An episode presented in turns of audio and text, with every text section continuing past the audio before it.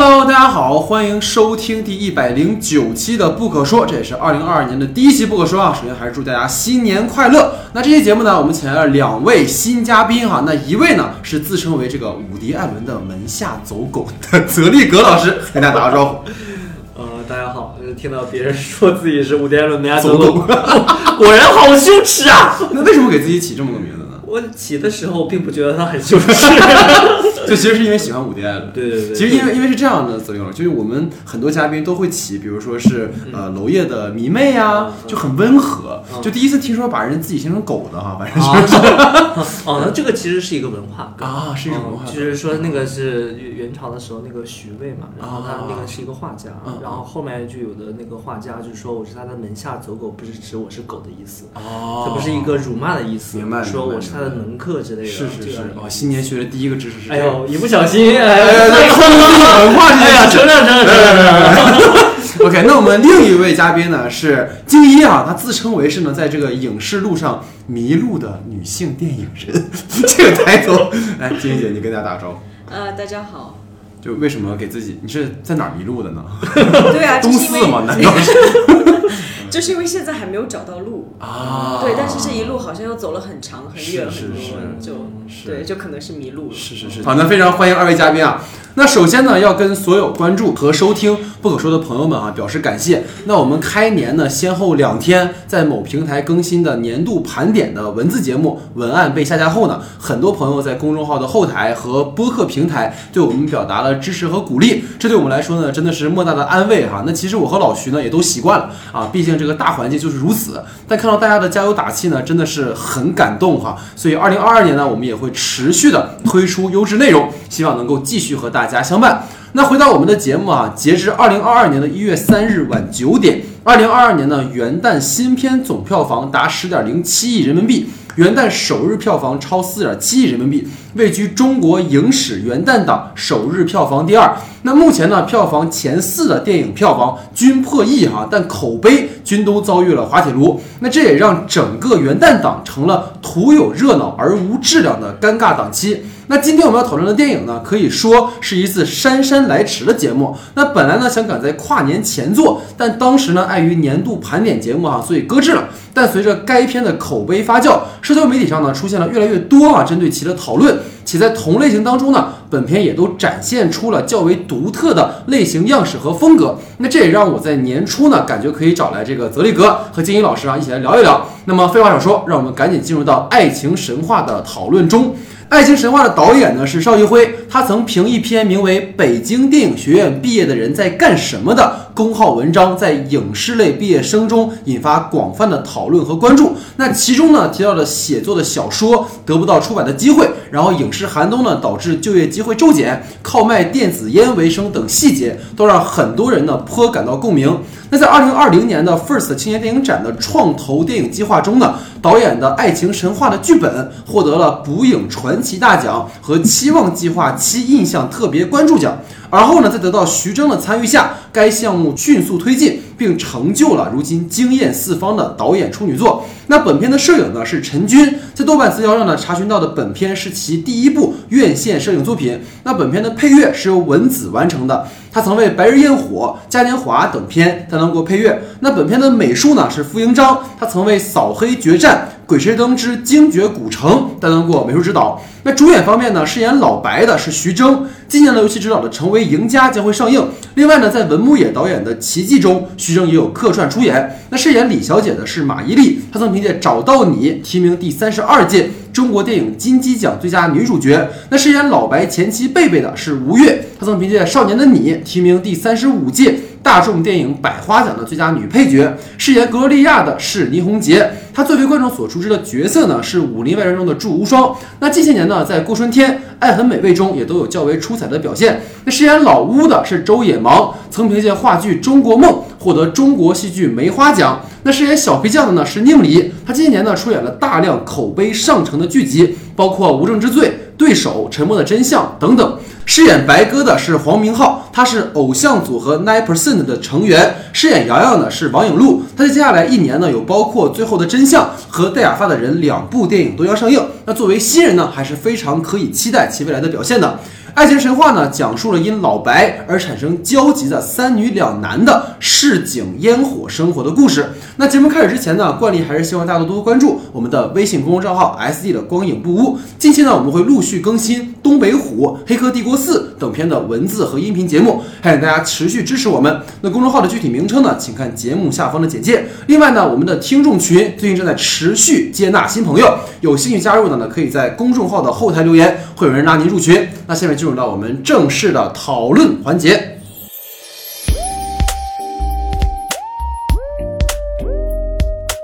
好，那下面进入到我们的话题讨论时间啊，因为我发现其实我们三个人虽然跟两位嘉宾第一次录制哈，但我发现大家都很有默契，就大家其实讨论的话题都差不多，所以我就把这几个话，你看刚才说这句话的时候，两位嘉宾表现出了一副就是 what 的表情，对，因为其实都差不多啊，所以我就把这个话题给它总结在一起啊，就我来抛话题，然后我们三个一起来讨论的这样一个形式哈。那我们今天第一个话题呢，其实着重于影片呈现的两性的情感状态，比如在片子里面，老白的儿子与洋洋的这种青春懵懂恋情，然后老白、李小姐、贝贝、格利亚他们都分别有一段失败的婚姻，而老乌和小皮匠呢，则选择了单身主义。所以想问问两位嘉宾是如何看待导演呈现的不同角色在不同年龄阶段的情感关系的一个展现的？来听听二位嘉宾的看法。对，其实我在影片里面，其实我有一个特别喜欢的一个细节，然后其实我发现大家都没有说，就是啊，对，然后就老白他在第二次断片的时候，然后啊，就是被格罗利亚睡的时候，对对对，然后第二天早上他从卧室走下来，然后有一个陌生的女子跟他说 “hello stranger”，对吧？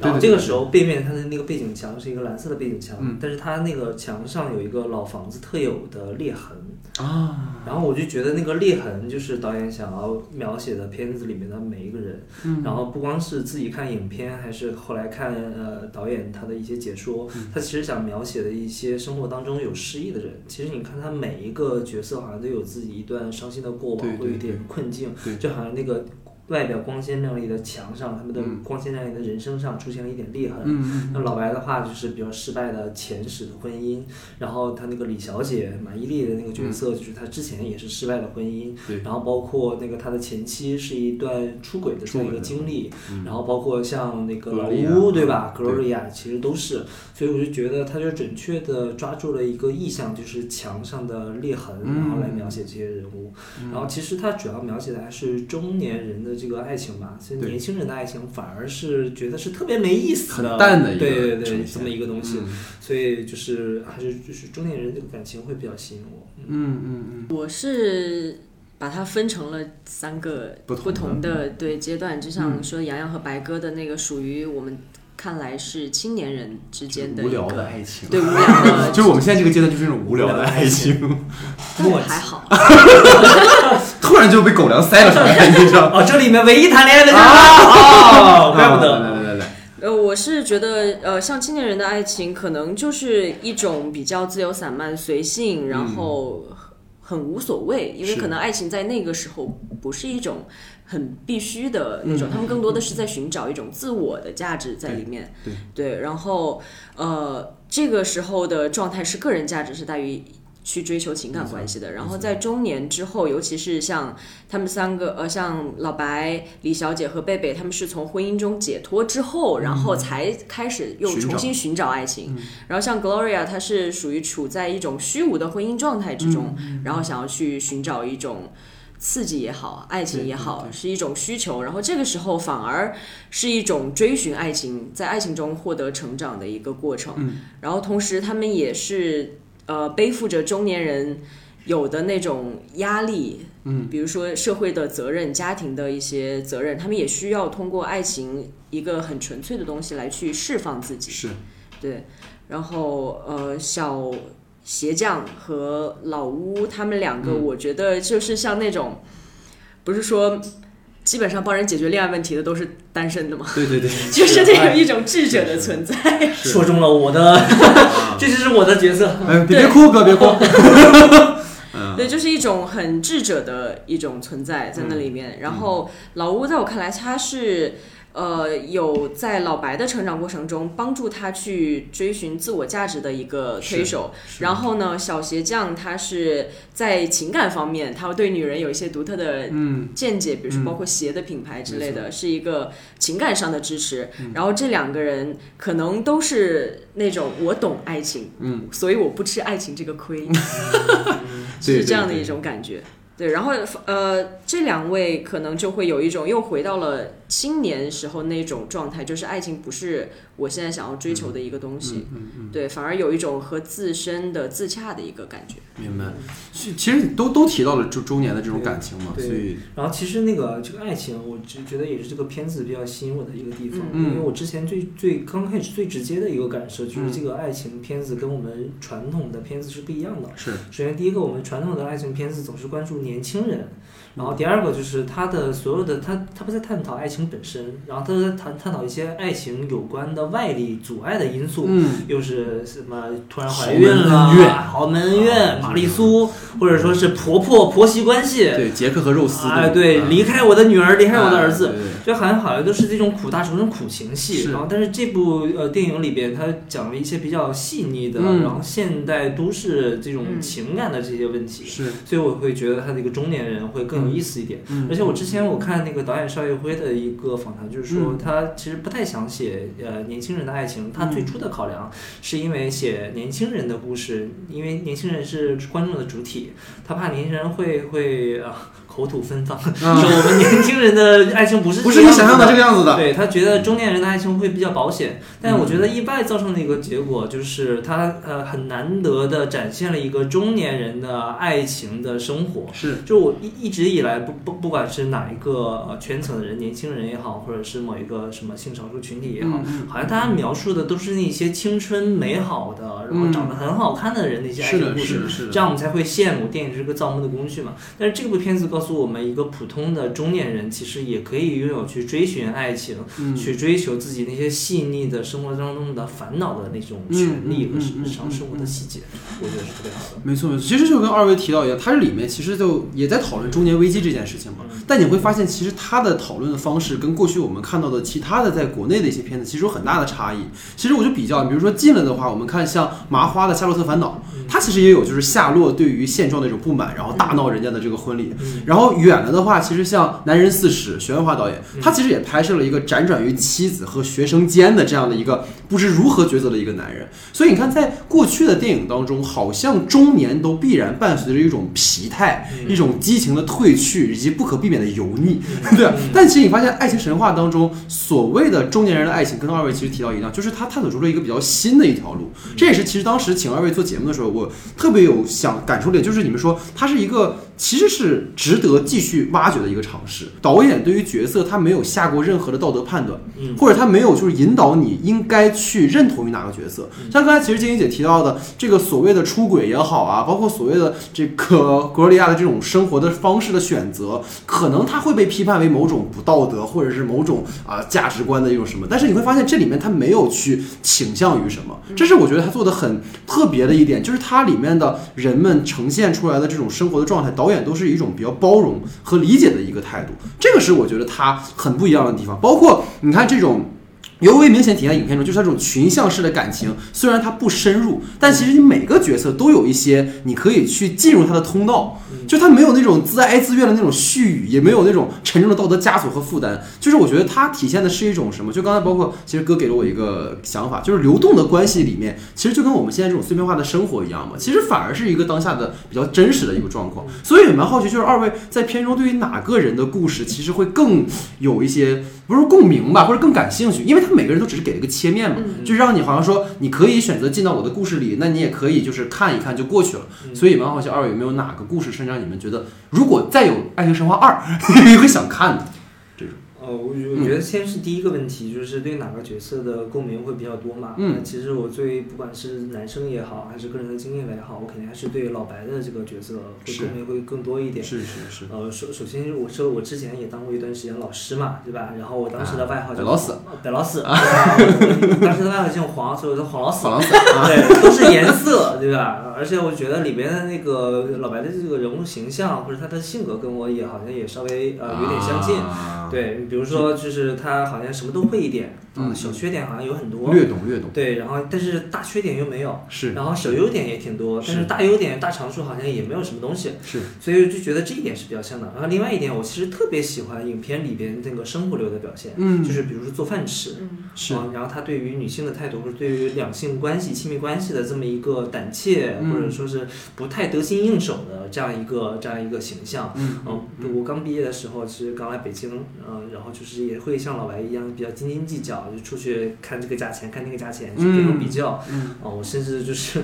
去超市里面买东西，发现比我们家楼下超市要贵个几毛钱，我就会到楼下去买。对，然后但是我觉得这是一个非常真实的细节的一个嗯体现，生活的细节哦包括它里面，我特别喜欢一个电影或剧里面有大量的吃东西的场景，嗯我觉得这个一定是非常真实的，嗯，所以我觉得对于影片里边，呃，还是老白的那个角色会让我共鸣会多一点，尤其是被广为称赞的，他们在美术馆里边红光蓝光打在那儿，其实你仔细想想那个场景，有点像是被审问的那个场景嗯，。被审判，对吧？一个一个灯光正面打过来，然后两个女的，嗯然后问一些刁钻的这样一个问题。我如果是老白的话，当时我一定汗都出来了。嗯，嗯对，然后正是把一个，我其实我们会经常会提到男性的凝视，是这个片子里边也有所谓的女性的凝视。是的，他把一个女性放在一个主体的地位，或者是把一个或者不管是两性关系还是任何嗯关系之下的一个、呃传统意义上讲是弱势的群体，放在一个主动的强势的一个位置上，是然后他去拷问你，啊、他会让你真实的去接受你自己，你到底有哪些缺点，你将来在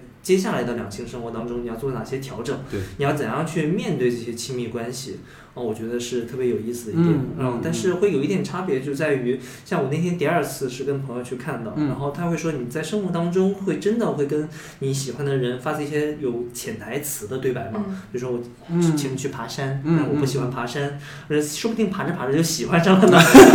对吧？就是。这这种对话，其实我觉得在在一个艺术作品里面是特别有意思的。嗯，那在生活里边，其实我们也经常会遇到，反正我个人也遇到这种情况，嗯就是去爬山互，相去揣摩 对方的心思，是是是，然后对方的一句话可能会对你今天造成特别大心情上的影响。嗯对，然后你包括你，你今天追求这个人，这对方不喜欢你，然后另外第二天有一个人来追求你，你不喜欢对方，然后你就会发现，就爱情是一个互相伤害，是一个循环，对，是一个循环往复的这样一个过程。我觉得它是体现出了一个不光是中年人，嗯而是一个当下的现代的当代人的一个比较细腻的情感观的这样一个关系。是是所以我，体现的是一个价值观的当代性。嗯，我是这样觉得。明白明白，晶晶姐妹，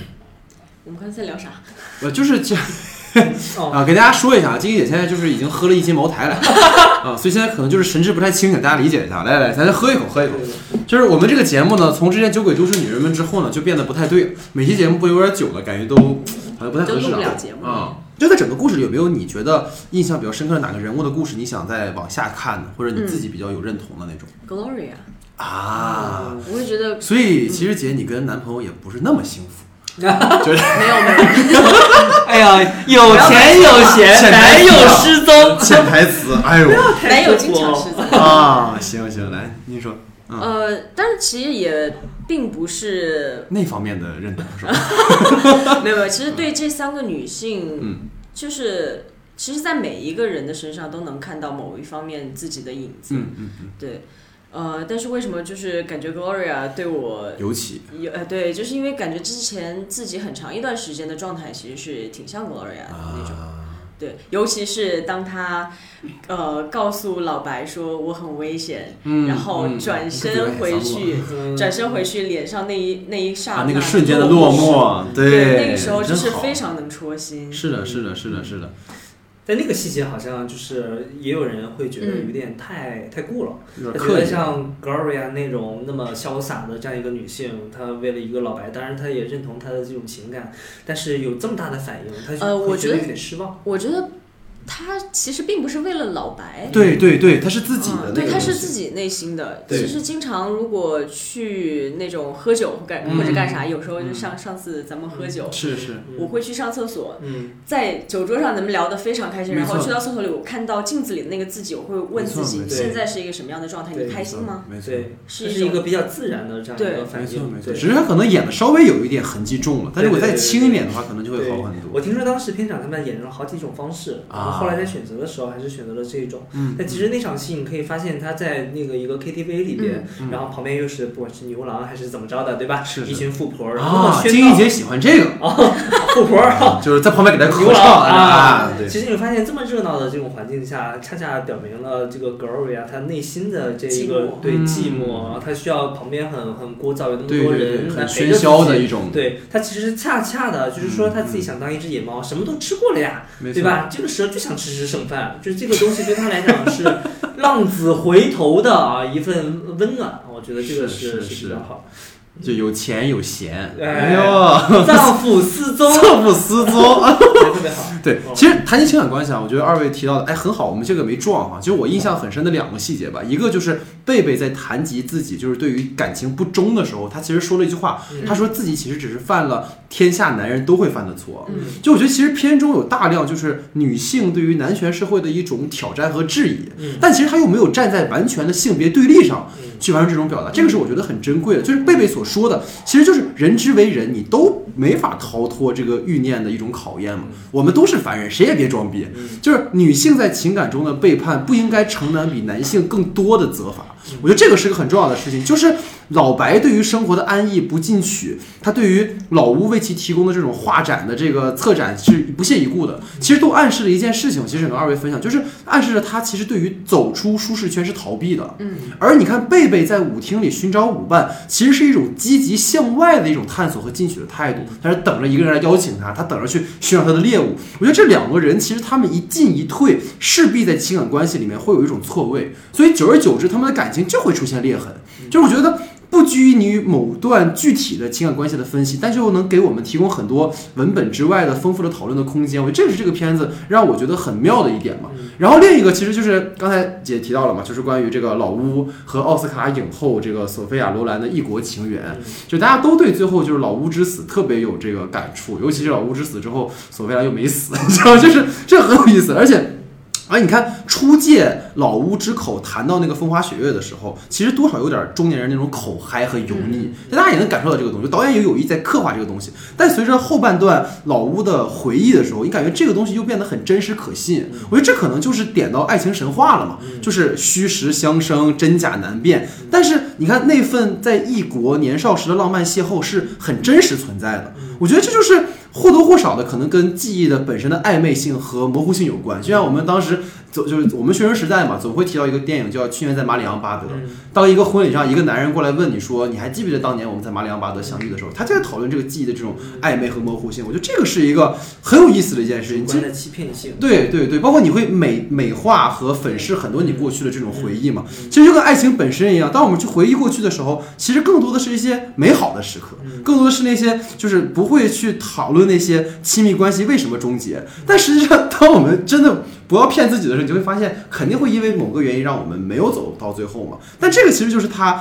很有意思的一点。所以你看，各位，就当那个老乌在当年他对于那个缪斯深信不疑就是索菲亚罗兰的时候，在这一刻，其实真相是什么是不重要的。对，就没有人再去在乎说他到底是不是索菲亚罗兰了。包括老白还说了一句嘛，就是说，哎呀，他这个当年他就看那个人看谁都像，他脸盲嘛，他就是。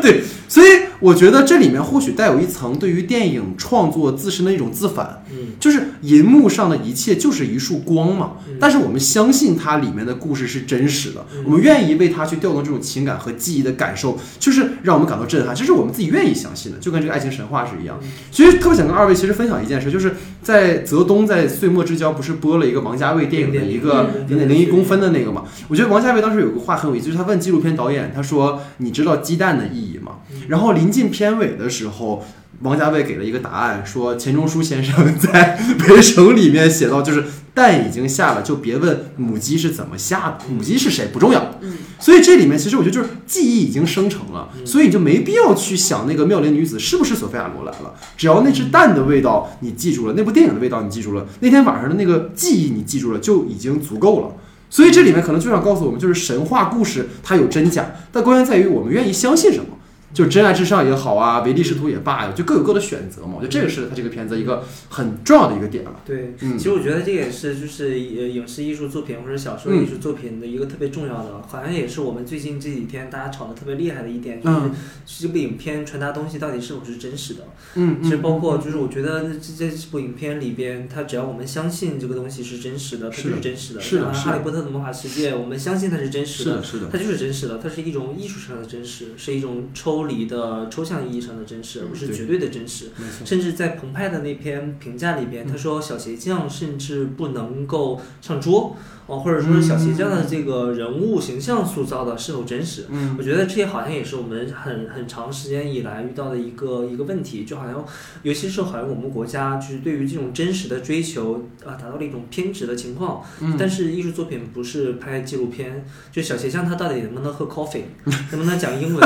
能不能聊哲学，其实并不是那么重要的。是的是的而是我们相信这是一个真实的情感、真实的人物形象，好像是就是足够了。包括我觉得这里面好像不仅是用了自反的方法，好像跟人物设计其实有关的。嗯，就是老吴的那段爱情故事嗯到底是不是真的？他有两两场戏讨论过，一个是老白跟 Gloria，Gloria、嗯说他觉得是真的，老白就觉得说那怎么可能真的呀？嗯生活当中不可能有这么多神话故事的。但是你看李小姐，她就是认为她觉得老屋那个东西大概也是虚构的。嗯其实证明好像李小姐跟老白会更适合一点，嗯他们的观念会更相近一点。嗯，其实还是有一些戏剧性的作用的，但是它是一个润物细无声的这样一个体现。对。所以我觉得这个剧本是看上去是比较松散的，但实际上还是比较紧密的。是的，是的，是的。所以其实可能就进入到我们的第二个话题哈。其实刚才呃，这个哥已经提到了啊，就是关于这个女性角色和男性角色的一个凝视的一个问题。其实片子里面呈现的女性角色都是很当下的。就影片的第一主角虽然是老白，但其实几位女性角色都是破除了对于男性凝视的一些很有个性的女性。其实就是我想不知道大家有没有看那个一年一度喜剧大会那个节目啊？嗯它里面有个叫就是欺骗喜剧吧，还是什么的那种喜剧，就是你看似陷阱陷阱喜剧。嗯你看似他在讲一个男人中年奔爱的故事，嗯其实他讲的是那些女性反过来审视这些男人。所以想听听二位是怎么看待片中对于这些女性角色的塑造的？对，要不然金姐先来。啊啊，行，呃，我觉得首先讲到女性角色塑造，但是这一部片子很有意思的是，它是以一个男性，好像看似是一个男性的视角在带我们进入，没错没错，然后呃，老白作为这个目光，嗯然后再去看待这三位女性的时候，嗯我觉得呃，老老白呈现出来的一个状态就是我看不懂，但我大为震撼。对对对，嗯。然后呃，这种状态就很像之前我们看到网上有一段就是。是鲁豫采访周迅，问他、哦好像是鲁，啊，问他你怎么你怎么理解男人？对对对对对。然后周迅说我不理解。对。然后就是在，其实他是用一种非常还挺中立的一个眼光再去看待这个女性的角色，然后也不卑不亢，也没有那种所谓的去说教或者是呃一个审视的批判的态度再去看待，反而是他对男性老白这个角色对男性反而有一种呃审视的目光，比如说他嗯。对他的儿子，嗯。对你是不是有有修眉？对你不能对像姑你不能有娘一样手霜啊对对对，这个事情，嗯对，所以这这一点我觉得是非常有意思的。嗯然后李小姐这个角色，呃，我觉得她是在这几个角色当中相对来说更为丰满的一个角色，嗯因为嗯描写了她的从家庭到事业，然后再到爱情一个全方位的一个展现。然后她是事业有成，但是她自己却说自己在走下坡路。嗯然后呃，在家庭的关系中是离异，然后有一个女儿，然后还跟母亲住在一个特别小的一个嗯房子里，然后母亲又天天在他耳边叨叨叨，就是没有一个男人不行啊！你看这个家灯泡坏了没有人修，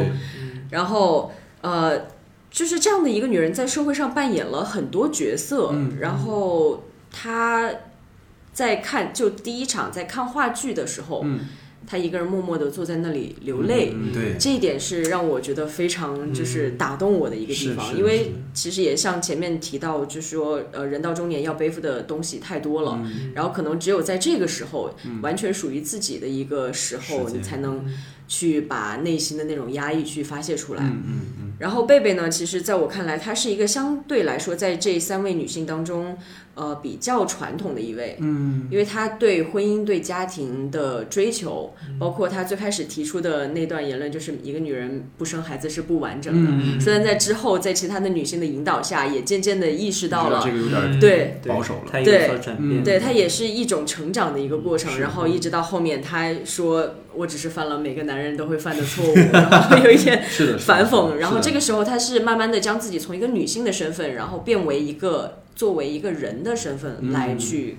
呃，来去聊关于爱情的事情。没。错，然后 Gloria 她其实在这个里面，我觉得是一个最反男性凝视的一个角色。嗯。嗯，因为其实你像 Gloria，她的这个人物造型，比如说她的呃会很魅惑的一种，嗯然后说话很嗲，对。然后会说一些很反派的语言，嗯。很挑挑衅的的的。调戏、轻佻，你值得值得。对对，轻佻那种语言。然后包括他跟呃老白睡完之后要给钱，嗯。然后在 KTV 里唱歌，你的一生我只借一晚，对对表达出来那种放荡不羁的感觉。其实这样的一个女性形象，在以往的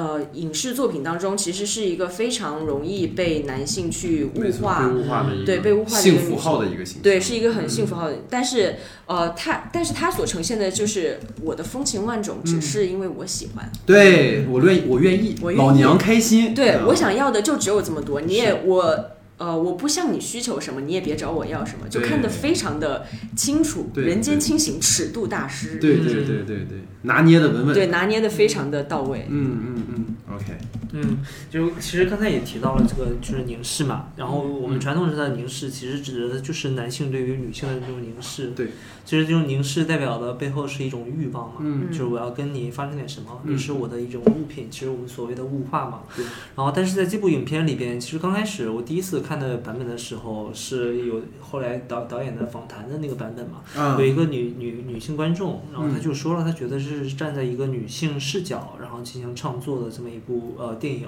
嗯。但其实我后来，我当时也挺挺赞同的，嗯。但后来我仔细想了一想，其实这部片呃片子更多的是一种呃平等的或者是两性的，嗯因为它不光是关注了女性，其实也关注了男性，包括老白、老吴、小鞋匠，好像没有说刻意要去抹黑哪个性别的。然后，呃，直到我后来我发现两个细节，然后我坚定了自己的这个想法。嗯。一个是在那个贝贝，就他的前妻，嗯。然后他在那个呃舞蹈舞蹈教室里边，那个酒吧里边，然后有两个女生在跳舞，嗯。然后后来在小鞋匠的那个位置有两个男生握着手，虽然他们没露脸，但那肯肯定是两个男生，对，然后拿着东西走了。嗯，所以它其实体现的就是一种呃两性也好，或者是这种性别一种平等的这样一个开放性的这样一个关系。是其实这个是一个性性别角度上面的凝视，然后另外一方面，其实你看摄影机的存在本身，我们说就是凝视嘛。其实这种摄影机的凝视就是自我的凝视，嗯因为我发现里面每个角色好像都在审视自己的生活，嗯审视自己的欲望，嗯审视自己的呃生呃人生，嗯或者是对于别人对于别人造成的这样一个影响。嗯所以我觉得它是相对有一些自省的这样一个是这样一个视角的，所以我觉得更多是一个对于对于自我生活或者自我内心的这样一个剖析，嗯，所以我觉得它是一个比较平等的。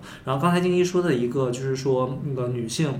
像 Gloria 那种开放的女性，其实如果在我们这个当下的环境，或者说是更传统的这样一个环境的话，是不太允许这样的女性出现的。嗯或者生活当中可以有，但是影视作品里面出现的话，可能会被很多人唾骂、口吐芬芳。被批判，对，我们可以想象一下，如果老屋的那个角色是一个女性角色的话，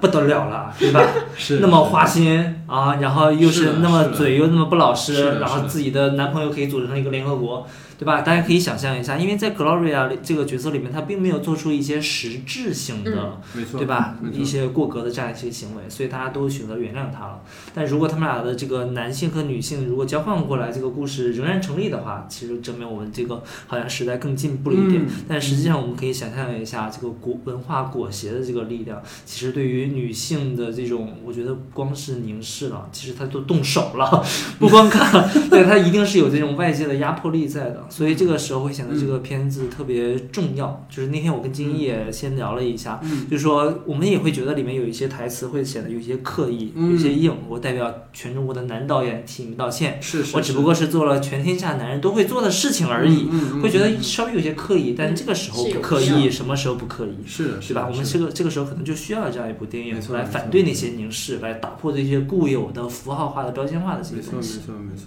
我觉得就从刚才其实哥说到的一个点其实，就是你在上个话题，他其实提到一个，嗯。就是他们在美术馆的时候，一个蓝色，一个红色的那个光嘛。嗯。其实里面有李小姐有句台词叫“男人的脑中只有两种女人，一种叫多情女，一种叫清纯妹”嗯。这个其实就很明显在那场戏体现出来了。如果是过去的在男性视角下的那场戏的话，其实李小姐代表的就是一个我们说圣母一样的形象嘛，嗯。她是一个母亲，嗯。她还是跟妈妈住在一起的人，她是一个看似很传统的女性。格罗利亚就是一个蛇蝎美人嘛，一个圣母，一个蛇蝎美人。这是之前我们上期节目的时候，呃，我们尤金福老师给我们提到一个点，就是在过去很长时间的创作当中，男性对于女性就是这两种分类。但是你会发现很强烈的是，这个片子在破除这种嗯男性的观察，这是我觉得它特别有意思的事儿。而且刚才你们又提到一个点，就是说，呃，就是徐峥饰演的这个老白，他以一个什么为全以全国男导演给大家道歉这个事儿，嗯其实如果你们仔细看，这里也是有自反的，因为你们注意徐峥自己的片子，对，就就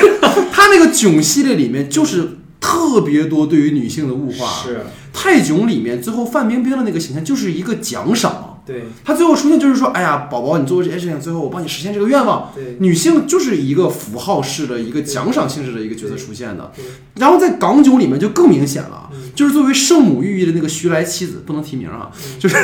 就那个徐来妻子啊，然后包括蛇蝎美人出现了，她后面那个杨一，嗯。其实就是典型的对于女性的某种物化，就是男性对于女性是一种占有的性质，就是我可以回归家庭，我也可以选择一个呃所谓初恋情人。嗯，但你会发现这些女性是没有自主性的，对他们的行为，你包括在港囧一上来这场戏，就是说这个老婆要跟老公要要生孩子，就是他就是要完成这个女性，刚才其实二位都提到了，一个女性作为母亲的一个责任但是在这个片子你发现完全就没有了，包括我其实。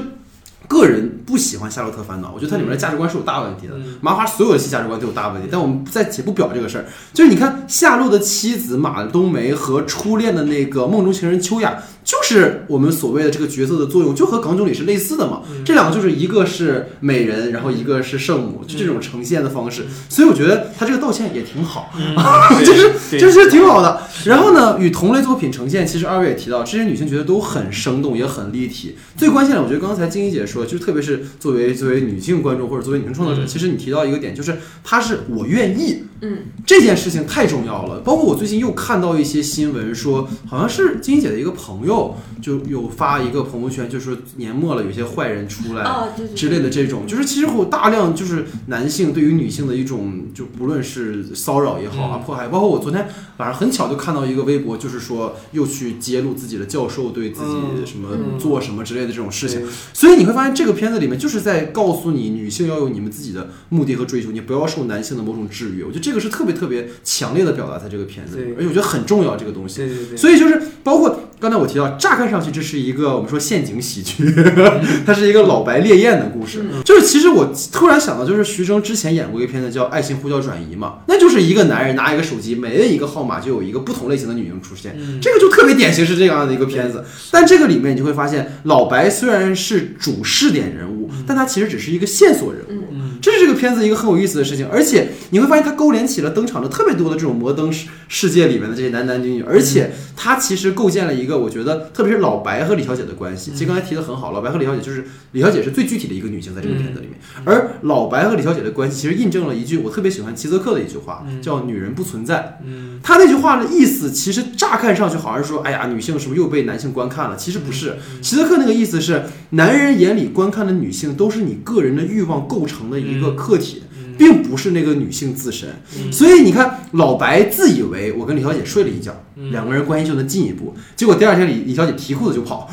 就是老白怎么发微信，怎么冷热贴，他都不会回应他。他。失控了。他失控了。嗯啊，因为我这个目的达到了，所以我对你也没有什么别的需求了。嗯然后而后你看老白以为李小姐是一个单身妈妈，所以我只需要跟她的女儿建立好关系，她就能跟我又怎么怎么样了。包括他又提出说，哎，能不能那个以后跟我住在一起啊？但你发现当李老白跟李小姐提出说跟我搬到一起的时候，老白李小姐马上就抽离出去了。嗯这就是一个特别强的有女性的那种自主意识，就是我不会因为你对我帮助，我就对你动心。重点是像刚才姐说的，我的情感体验和感受是什么样的，就是这是我判断我要不要跟你在一起的判断标准，而不是说你作为男性对我一个女性施以了任何的帮助，这不是最重要的事情。这个是这个片子里我觉得很强烈的感受到的点，就是就是他觉得你这样对我的邀请是一种越界的行为。嗯所以我不会去认同你。所以这其实对于老白这一类所谓说普信男有点过分哈，就是那种自我感觉良好的男性，也是一种戏谑和调侃嘛。所以我也蛮好奇，二位会不会在这段有这种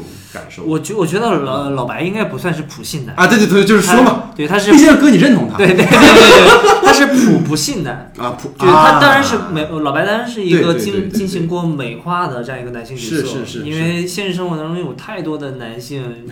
尤其是这个不如老白对嗯对吧？因为他那个作者他其实也说过了，就是老白他其实内在是一个特别好的男性，嗯他尊重女性，他会做饭，然后他会倾听理解，是的，是的，他活儿也很好，但是他同时给老白安排了一个就是美中不足的地方，就是他外表的形象可能不太好，嗯所以李小姐才会犹豫，对吧？但是这其实好好现实啊，就是然后 重点也会看这个嘛？哦，好吧，对，这个就是李小姐犹豫的，可能是其中一个原因吧也。是也是啊，但是说如果再找一个特别高大帅这么一个男生过来演的嗯话，反正就更加不真实了。嗯没错没错没对错，，然后但是我觉得这部片子首先就是女生占据了主动权，包括他们那个泛舟戏里面，其实最后我觉得最重点提的就是。没有造反过的女性的一生是不完整的，嗯其实他要提的就是造反，就是这个时候该造反了，对吧？这个意思。然后我觉得像就是就是我刚才说的，就是这是一种就是对于女性的一种符号化的、标签化的往上进行贴，对。贴标签，对贴符号，其实是一种文化的期望，就是我们呃全世界范围之内几千年的这种所谓的男性的凝视也好，男权的这种压迫也好，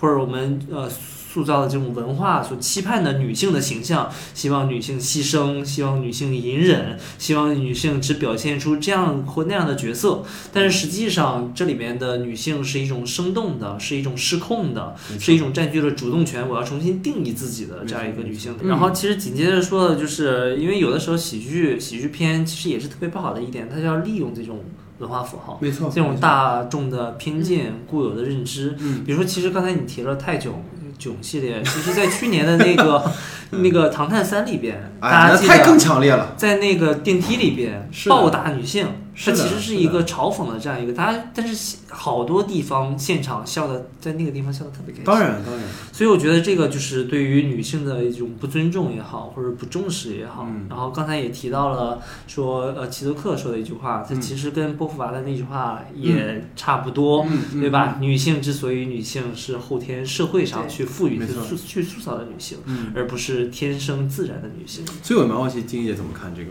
其实我最开始呃当下的第一反应也是作为一个女性，呃，就是导演她是一个女性导演嘛，嗯。然后为什么要用一个男性作为主角，然后嗯来去、来用男性的呃目光来去去看待这些？但是其实后来我觉得反而这样是一种很很好很巧妙的一个方式，嗯因为它不会就是、呃特别将两两性对立起来。嗯。嗯，对，然后呃，每因为我前面不是说，就是里面哪个女性角色让我感觉更加、嗯呃有有代代入感。入感，嗯对，嗯。其实也是因为对女性的描写更加的呃贴近生活。然后更加贴近女性现，尤其是现在女性本身对自我价值的一个认可。嗯，其实，在每个这三位女女女性角色中每一个人都能够在三个人上面就是找到自身的一些影子。嗯嗯嗯，对就像个拼图一样，它能够对就拼起一个真的是自己的一个形象。相对完整的对女性的形象。对对对，包括这三个男性之中，也能拼凑起一个男性的形象。嗯就是小皮匠是一个特别好，其实我们之前聊节目还聊到过，就是他找到了一种自我自洽的方式。我虽然在修鞋，但是我懂所有关于女人的事情，我也懂特别多生活的品质。我喝咖啡，我就是即使做个皮条又怎么样？对这是个很有意思的一件事情。包括其实我最后在这个话题想提到，就是关于它里面的这个婚姻的一个展示。嗯就是它其实真的是在国内电视剧很少、电影当中很少去展现一个婚姻的时候，却没那么的婆婆妈妈的一个展现。嗯就是因为我其实他最近有提到一个点嘛，就是关于婚姻冷静期这件事情。我经常就对会被大家因为说离婚率在升高的情况下提到了冷静期嘛，但其实如果不合适了，其实没有必要本彼此去捆绑对方。我要跟大家分享一个剧，其实也是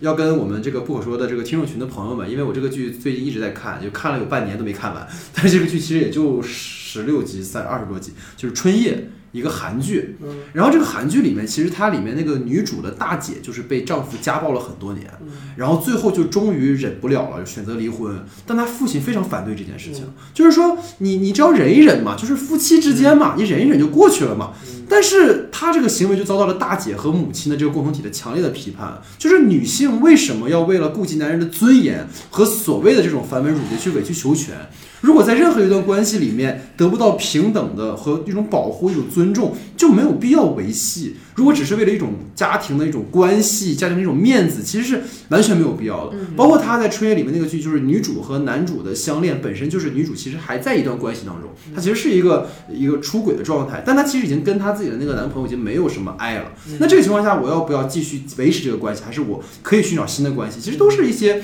很好的探讨的空间。所以，包括老白和贝贝也是一样，这段关系是有留白的嘛？对，就是好像现在看来，好像就是妹妹出轨了，老白被伤害了，但实际上这里面有非常非常多，刚刚刚我也提到了嘛，这个关系里面可能有这种一进一出的一种关系，所以他我们发现就是虽然贝贝选择了离婚，但导演没有去称赞或者否定这个角色，就是婚姻是两个人的事儿，你一方的背叛可能对另一方俩确实是悲剧，是会有很大痛苦的，但是就是你看贝贝虽然离婚了，但是你看到他好像也不是真的知道自己要什么。嗯，这个是我觉得他又在反思这件事情，就是好像你在一个冲动之下，你觉得我们俩不合适了，但你真的能遇到更合适的吗？这是一个我看完之后让我觉得很有感受的一件事情啊，就是可能像我觉得最后这这个这这个话题，我落一句话，就是可能有些人注定可以当家人，但不能当伴侣，嗯所以可能它里面想展示的就是这种情感关系。对其实我也特别好奇，嗯就是其实刚才我漏答了一个问题，嗯就是说你对于哪一个人物或者哪一段关系，假如他出二的话，嗯或者出啊你会想看吧更想看。嗯其实这里面我觉得女性的角色已经相对完满了，包括老白其实讲的已经挺清楚了。嗯如果我想看的话，我想知道呃两位母亲，她是经历了什啊么样的人生会变成今天这样？小鞋匠是经历了怎样的情感经历，他会变成今天这样？嗯然后捎带着可能会想要看一下老白和贝贝之前的故事，啊，对，是的，是的，，是的，是的，然后反而是那种高光时刻的那个老吴年轻的爱情故事，嗯我，觉得就让它留在神话里面就好了。没错，对，没错，反正是这种觉得我得不到答案的东西，其实是我最想知道的，他嗯们为什么会变成这但。其实刚刚你提到就是关于呃婚姻的这个，嗯我其实婚姻跟爱情之间还是有一段啊当然当然当然对，然后它这个里面关于婚姻，其实我觉得更多的可能就是老白和贝贝他们俩之间的因为嗯婚姻关系的、呃一个是对是，但其实我觉得这个。剧里面主要的还是在讲他们各自对于爱爱情情的追求，对。对，他就都给了一个通道，让你去去看一看他会怎么嗯去选择。嗯然后包括说离婚，呃，因为大家就是说到离婚率这个事情嘛，因为嗯结婚是因为想要追求幸福，离婚其实也是。追求幸福也是追求幸福啊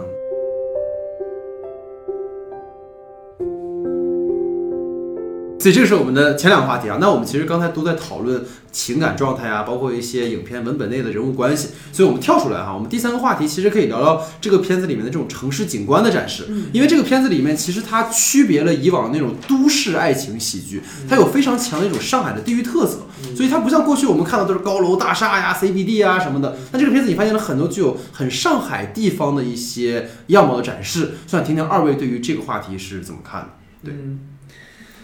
呃，其其实我我我去年在看这部电影的时候，我就说我特别偏爱这部电影，嗯。就是因为首先因为我是无点的影迷，然后其实也是正是因为我是城市电影的影迷，嗯我是空间电影的影迷，嗯然后所以我对于这种地域特色特别浓郁的东西是会特别感兴趣，嗯。而且其实同期有几部片子其实刚好就特别巧，可以拿来作为参照，嗯比如说《雄狮少年》是是作为海风也好，或者是叫顺德那种广州粤语区的这样一个地域性的电影，是再包括在前一点的呃《野马分鬃》嗯是北京的当代城市的这样一个城市电影的这样一个写照。嗯嗯所以我觉得，呃，在在这部电影里边，就是有效的去体现出来一个上海方面的这个地域性。没错我觉得可能有有很多切入点吧，比如说这部影片可能最直接的就是它的方言的使用，嗯对吧？然后《雄狮少年》里边它是一个后知后觉的，它是元旦之前然后录了一个粤语版的，对对对，然后，但是我听广州那边的朋友说，就是它粤语版的用用了更多当地的俚语，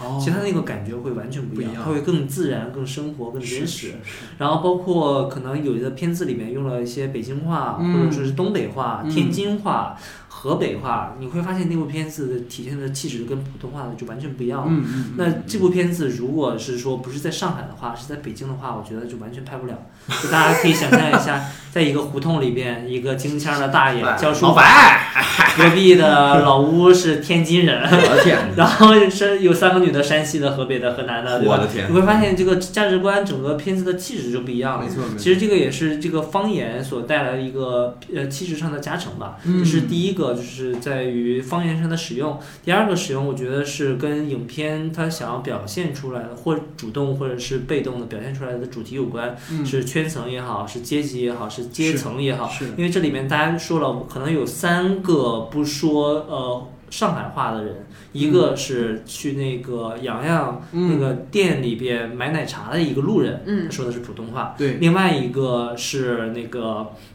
呃江苏口音的一个呃算是保安嗯或者城管，嗯，对吧？好像这也是第二个。就让他停车停远一点，对，然后第三个是洋洋，其实它代表了就是可能不同类型的人吧。然后我觉得可能尤其是那个江苏的那个那个那个保安，对那个城管，可能就是更加典型的，好像是上海这个地方到底是更加包容，还是说更加排外？因为那里面老白说了，大家往往往上倒倒两代倒三代，其实大家都不是上海人。嗯，但是当代的上海的这种，因为我们经常也会 听到一些负面的说北京人瞧不起外地人，上海人瞧不起外地人。可能，他也或多或少会提到了一点这个东西，然后我们也知道，在英国，你光听口音就会知道这个人是哪个阶级的，是哪个城市的哪个阶阶层的嗯。然后我有个成都的朋友说，他光看。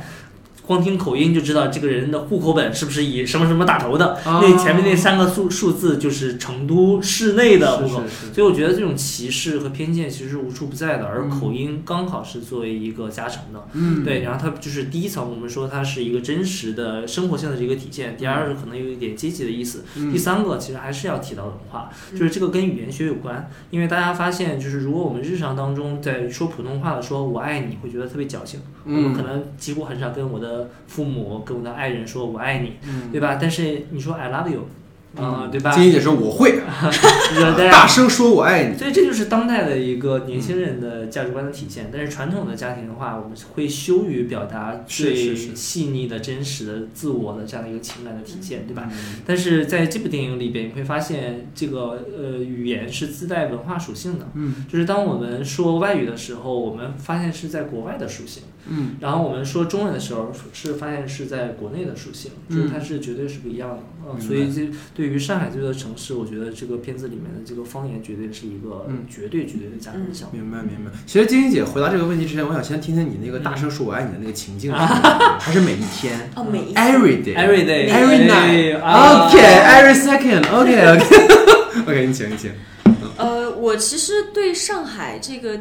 地域不太了解，嗯然后呃我在看的时候，其实也有也有被惊到，就是哦，原来上海可能是这个样子的。嗯但其实我在看有一些导演的采访，因为他本身也不是上海人，嗯他是在上海生活了一段时间以后，他描写的也不一定是最真实的上海，嗯而是他自己所看到的，对他接触过呃，对他接触过的一个上海一个呃比较市井市呃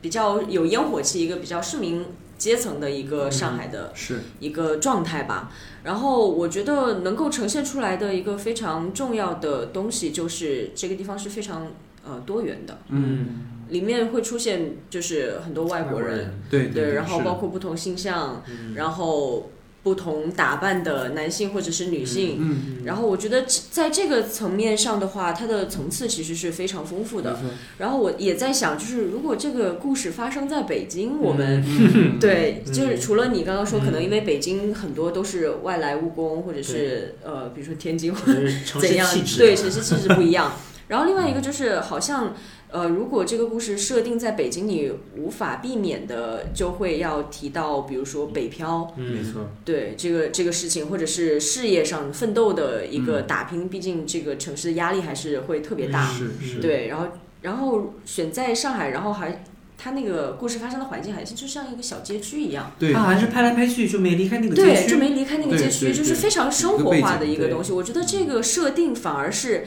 让故事能够在一个有限的范围内去，真的是很单纯的在我们聊爱情，嗯，是一个这样的。对，我觉得我觉得他这个街区好像选择也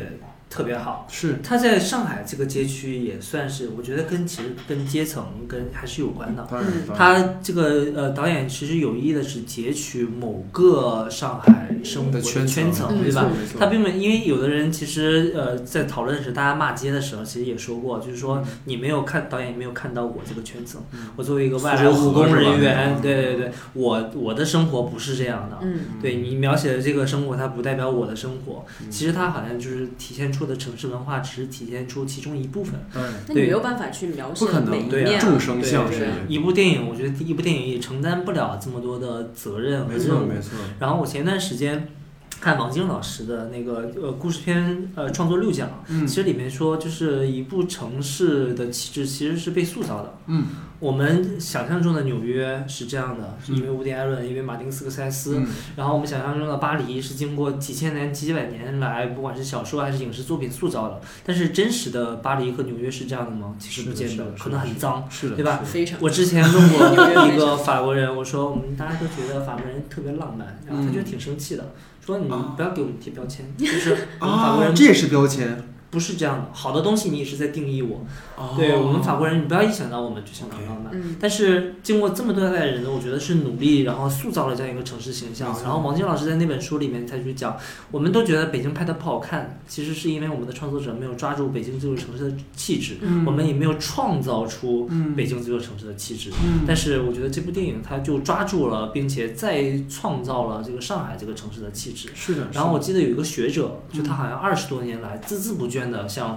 外面去传播上海的文化，嗯然后上海人的生活。嗯但是他说这部电影就做到了，这二十年就白费了，就有一种这种感觉。嗯，所以我觉得这也是他所塑造的、所再创造的上海的形象啊，也是上海人可能喜闻乐见、想要展示给别人的一个形象。嗯因为我昨天查了一下数据嘛，嗯而这部片子在全国大概百分之呃三十多的票房，就是三分之一的票房都是上海市民提供的。啊，真的吗？大概有每二十个人里边就有一个人看过这部片子，哦对，而且上座率呃是一直是最高的，是排片率一度飙到百分之五十多，哦，所以说上海人本身还是特别认可这个东西的。是是但是其实我们也可以想象，就是另外一点，就是《雄狮少年》在广州地区没有这个待遇。哦，如果这个片子拍的是北京的话，可能会有这个待遇吗？嗯然后在近期在上了那个呃叫开拍吧的那个郝杰，他拍的是河北农村的，是的是的，不都是说中国绝大部分的人观众是农民吗？但是他那个片子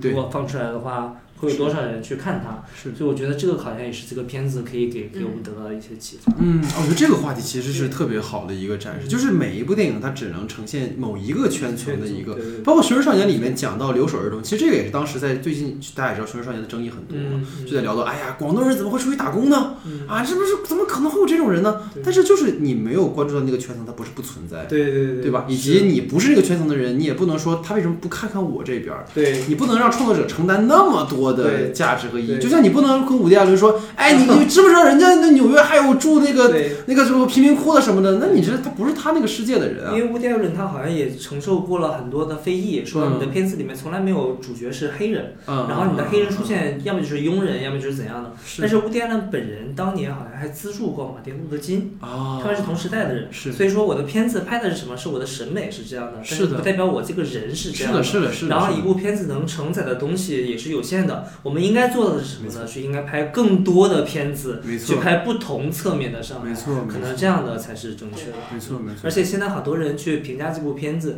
我觉得是呃带入了个人的情绪，是的，是的，就是情绪在绪很强，评评价这部片子本身了。是的，是或者这样。太过于就是精英中产阶级，对你对为什么没有看看看到我，对吧？为但什么谁说我一定只能看到对你？可能没有，再加上可能还是跟文化有关，当然因为我们的文化一直承载着教化、教育、宣传的作用。文以载道嘛，就是我们的片子尽量还是严肃一点，嗯，有一些价值观表达的，是包括我们其实一般写作文都要在结尾 做一个升华，对吧？对吧？然后或者我们传统的喜剧喜欢喜剧大结尾、大团圆的这样一个结局，对，其实是一个文化一个印象或者一个期盼造成的一个一个不太好的一个现象。对，其实我觉得二位已经说的很全面了哈，我觉得我补充一些点吧。一个就是对于一些城市景观的展示，其实你说北京有没有它的一种气质，嗯其实也是有的。姜文《阳光灿烂的日子》就有。嗯他其实他本人也说过嘛，就我看他圆桌拍了有期节目，他就说嗯当时我拍一条街道的时候，他们这街道特别的脏，嗯我说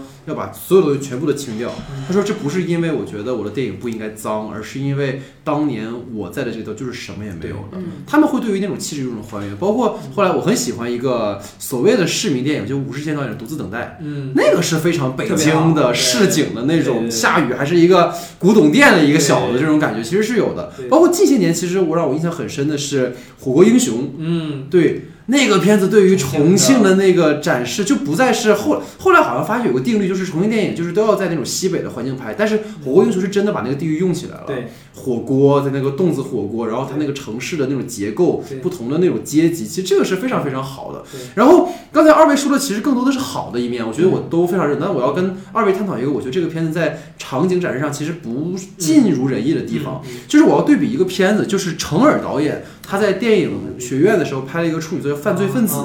那个片子很巧的两件事情，第一，背景是上海；第二，都是徐峥。嗯然后你会发现在犯罪分子中也有很多对于那种摩登老城的展示，嗯但是犯罪分子里面他的那个呈现是有非常强的纵深感的。嗯其实刚才二位都提到那种重复的街区的展现，但会有一个问题，它所有的对于这种城市的拍摄都是一种平面式的对，都是一种舞台的布景式的。这个是我个人啊，我觉得它其实可以有更多的去展现这个城市的街巷的那种纵深感的东西。因为我其实之前有去上海旅游，会去就是所谓深度游，就是我不去看东方明珠啊什么的。嗯你看这个片子也很巧，它没有那些大的标志性的什么夫子庙啊什么那些什么，但是它其实就是有很多街巷，其实有特别多可以去走的小角落。但你看这个片子里好像这方面就会弱一点，所以不知道二位对这方面有没有什么看法？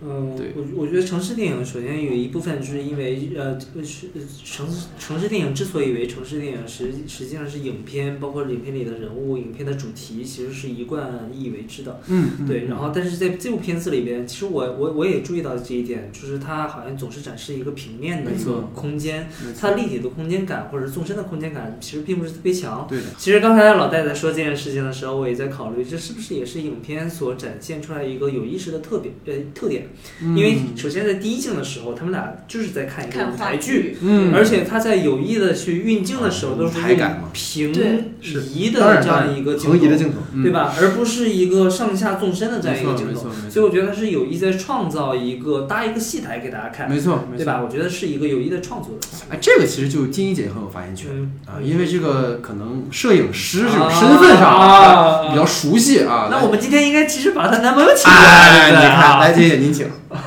我没有任何 说你男朋友，我也想了一下才反应过来。对这个这个我我其实没有任何发言权，但是其实我想的其实跟你是一样的，因为他从最开始已经就是我们从一个舞台剧、一个话剧没错没错的舞拉出来的台开始拉出来，然后以及包括画廊。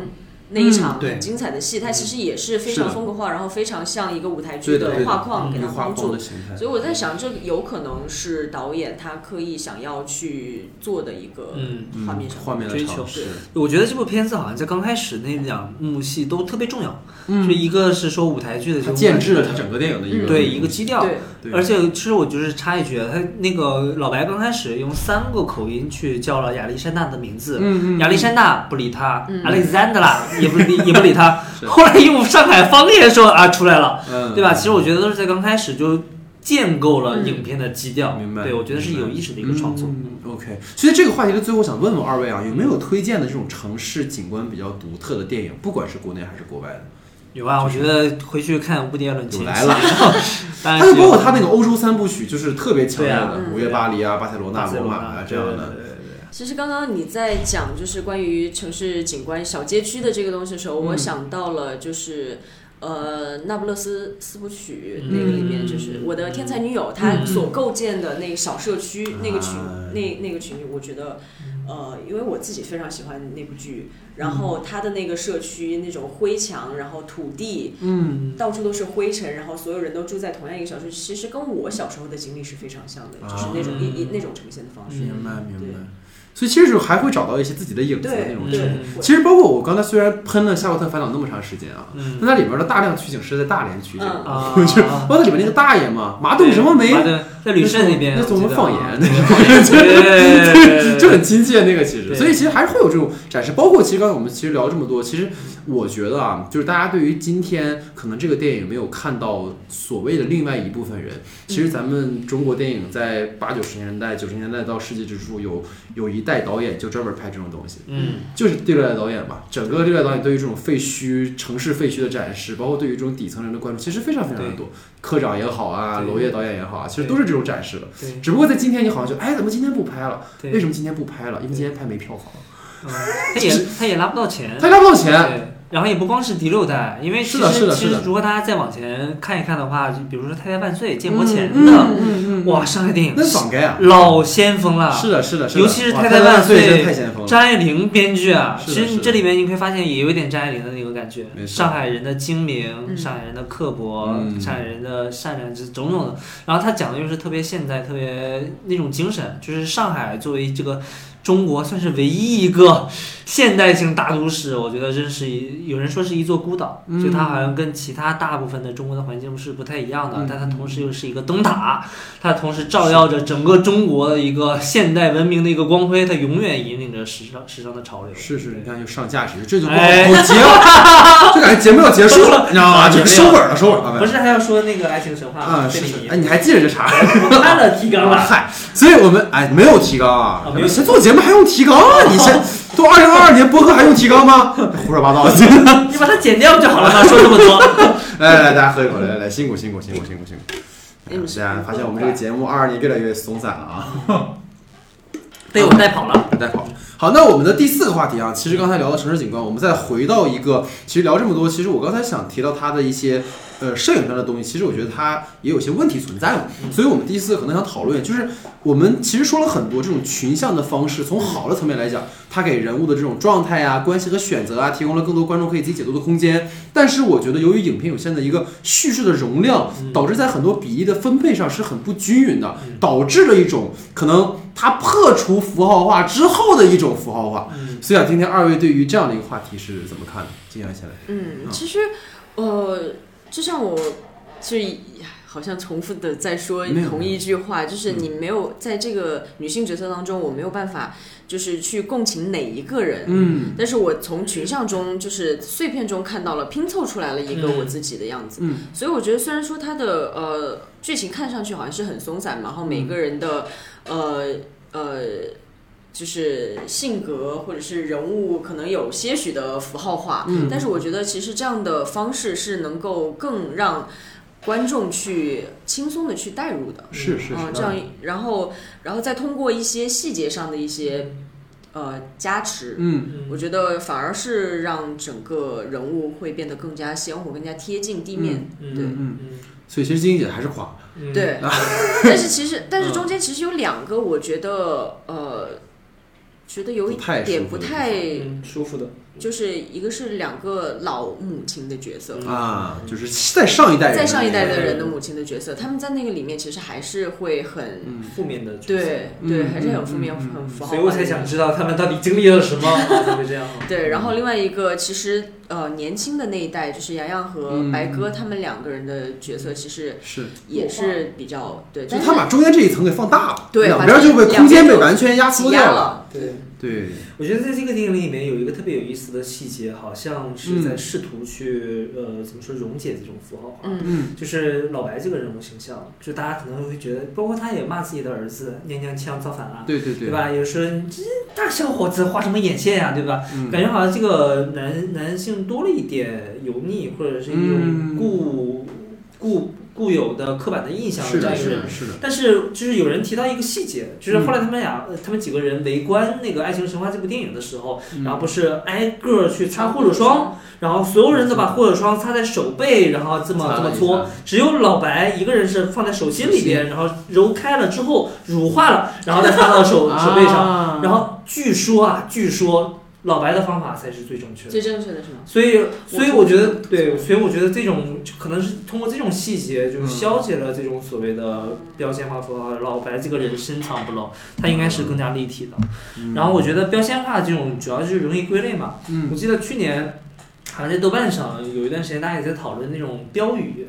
啊这种标语其实是最容易理解、最容易洗脑，嗯然后你不需要思考的这种方式。是他在灌输给你一个形象，灌输给你一种理念，然后其实其实这是不太好的，因为它没有让大家更多思考的空间。是，但是另一方面，可能是它会更让你更直接的、更快的会进入故事，去理解这个人。嗯然后其实这里面我最呃最最感兴趣的一个角色其实是小鞋匠，嗯，他可能就是刚才老戴说的那种，嗯呃，先是贴了一个标签，然后嗯迅速又把这种标签溶解掉。嗯首先就是也有也有人，我刚才说的就是小鞋匠上不了餐桌，因为他们两次餐桌戏都没有小鞋匠，嗯或者他平时他就就这个小鞋匠喝咖啡，对吧？然后还说那些人生大道理，但实际上你看，这是大众对于他贴的标签，是大，众贴的标没错，签。没错，觉得一个邪教就应该脏，没有文化，嗯，是对吧？然后没有人爱或者怎样怎样，它是一个固有的印象。但是这部电影呢，就把这种标签给撕掉了，然后给去除了，它其实就是一个反标签化的过程。嗯嗯嗯。我是觉得是这样。其实我觉得反而跟二位聊完之后，倒不会去太苛责于他的这个问题，嗯因为就像刚才我们聊到，他讨论的是整个的这个中产的一个这个阶层，嗯就像刚才说讨论的是中年人的这个爱情一样。嗯你说你去苛责他对于上一代的塑造是刻板的，或者对于下一代的塑造是少的，其实都是一种、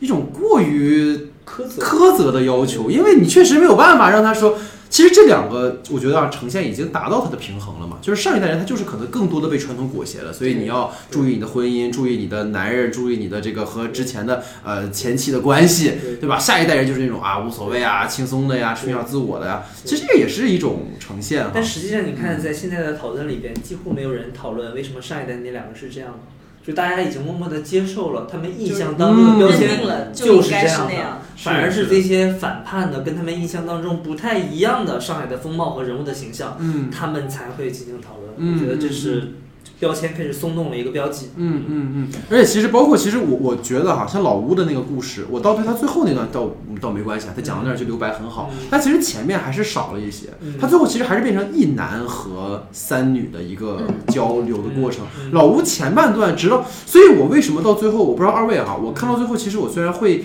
感动，但是我不会很代入，嗯因为你觉得这个人物前半段就几乎是一个纯功能性的角色。嗯直到最后才，哎呀，我这个爱情故事啊，怎么嗯就铺的很重，然后最后大家参加的葬礼，包括就是不好意思啊，徐峥老师，徐峥老师最后在那段哭让我想到什么了，你们知道吗？我不是药神，呃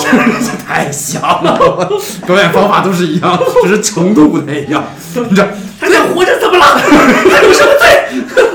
刚才歌就让我想到了王传君，对，所以就是我会感觉。他最后把这个友情铺的这么重，但是他其实就只是影片中的一个在前面的不重要的一个环，这是我在他的影片里呈现让我不满足的地方嗯。如果他真的想把老吴这条线铺的更充沛一点的话，他其实给了更多的空间，可能会更好哈。所以当然这是我们对于可能这个话题的一个讨论，包括里面就是说，刚才解题提到了，就是白哥跟这个他俩男女关系也是一样，就是好像有更多可以给的东西，但是现在变得很刻意，尤其有一场戏让我很不舒服，就是好像他们每次。路过那个街道，一定会经过那个咖啡店、嗯或者奶奶茶店，就觉得，为什么一定要在这儿？就包括他出来打个照面有什么用吗？其实没有什么作用，是一个比较你说闲笔也好，或者是说废笔也好，所以可能给他更多的方式，比如说那场戏里，可能那个洋洋是有别的男孩跟他搭讪，嗯可能就有前景后景的关系，有也有一些作用在里面哈。我觉得可能是这样的一个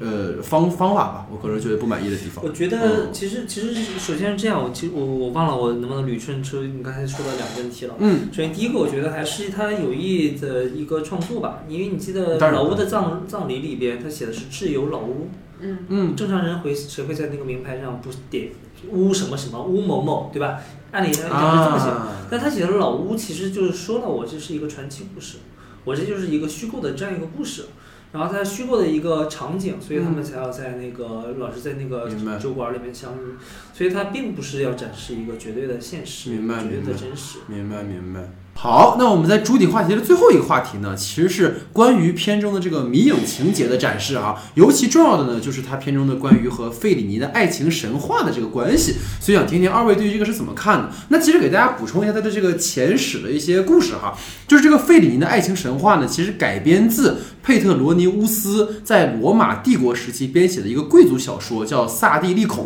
那其中呢，充斥着大量的情色和大尺度的描绘。那在那个文学呢尚且是特权阶级的占有物的时期呢，那所谓的写作其实不会受到世俗的约束嘛，所以他在描写情欲的时候呢，特别的赤裸，也很大胆。所以简单来讲呢，原著的故事就讲述了主角这个恩科皮乌斯找不到回家的路，然后他开始了一系列的荒诞旅程的故事。这其中他会经历非常复杂的多角恋、各种混乱的性关系和有反繁文缛节的行径，包括行骗呀、杀戮啊、犯罪啊等等。而角色呢，也在这其中越发的去沉沦于欲望当中啊。所以想听听二位对于其实不一定是这个费里尼的爱情神话了，包括它里面的迷影情节有没有什么看法？听听二位的。呃，就是也是因为前两天我去补了一下《爱情神话》啊费里尼的那个，版本对对对，嗯，然后是睡着了吗？呃，其实其实没睡着，啊呃，就刚开始我可能观看的呃这个什么感受跟。哎呀，好绕口啊！邵艺辉版本的《爱情神话》里边的那个人物状态，导演，我们没有那个意思啊，他自己的问题啊，仅代表嘉宾个人立场。你的名字不绕口啊，会 会有点像，呃，嗯就是因为他们片名一样嘛，就是是他们就是呃，重新来，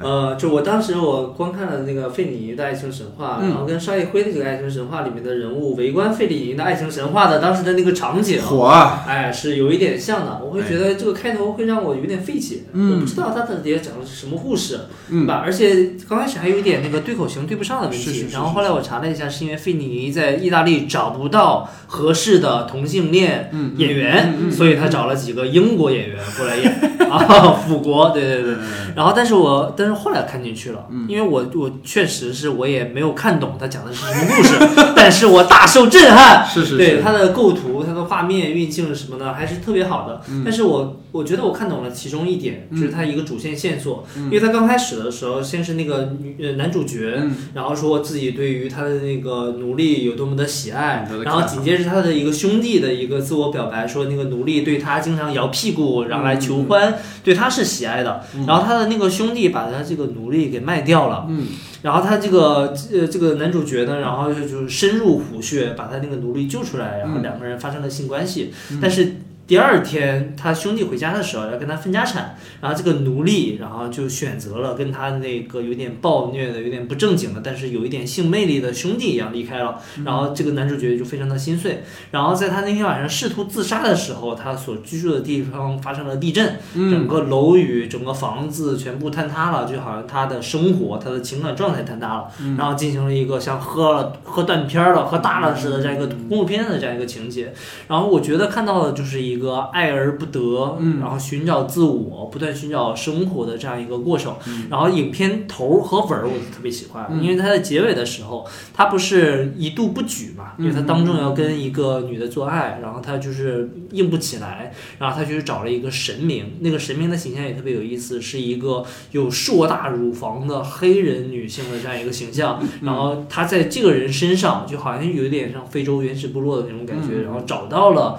自己的信心，然后他他当时的翻译也特别有意思，说我的剑变钝了，此时又变得重新锋利起来了。然后他的兄弟在外面被一个强盗杀害了，然后你会发现他所有心理上的这些障碍全部去除了之后，他的奴隶不是也被那个一个海盗给掳走了吗？所以他重新变得自信起来了，重新觉得生活变得自由起来了。然后他变得开始拥抱自我，然后变得爱自我了。反正我觉得这个可能可能有自我投射的原因，看到了自己啊，但是我们也不举。嗯啊，原来终结在这儿了。对，所以我觉得这是费里尼电影里边我看唯一看懂但是深受感动的呃一点内容。我觉得可能跟《爱情神话》里边也有一些异曲同工之妙吧。嗯就是它也是一个不断寻找自我、审视自我的、嗯关于欲望、关于嗯凝视的这么一个关系。其实呃，我对中间的隐秘情节，其实感觉好像现在很多人都说导演或者什么喜欢夹带私货，嗯就是我觉得哇，不这个时候再不夹带点私货，还要什么更待何时对，更待何时。嗯，然后呃，其实我就还好，因为我没有看费米的这个嗯爱情嗯神话，嗯对，然后呃，在里面其实有一个特别呃神奇的地方，就是他在最后片尾的彩蛋里面，嗯。他有提到了两本书，嗯。一个是呃爱睡觉的男人，另外一个是女性的权利，这两个在好像是在朋友圈中，然后一闪而过的这个，嗯。然后我觉得也是导演他呃他自己的书对他自己的一个书单，然后想要去分享给大家。嗯。然后但是我觉得呃提到这一点呢，又非常的让我很呃很愤怒的一件事情，就是我不太喜欢在片尾字幕的时候放彩蛋。啊。尤其是像这种，漫威电影我们错了，对不起。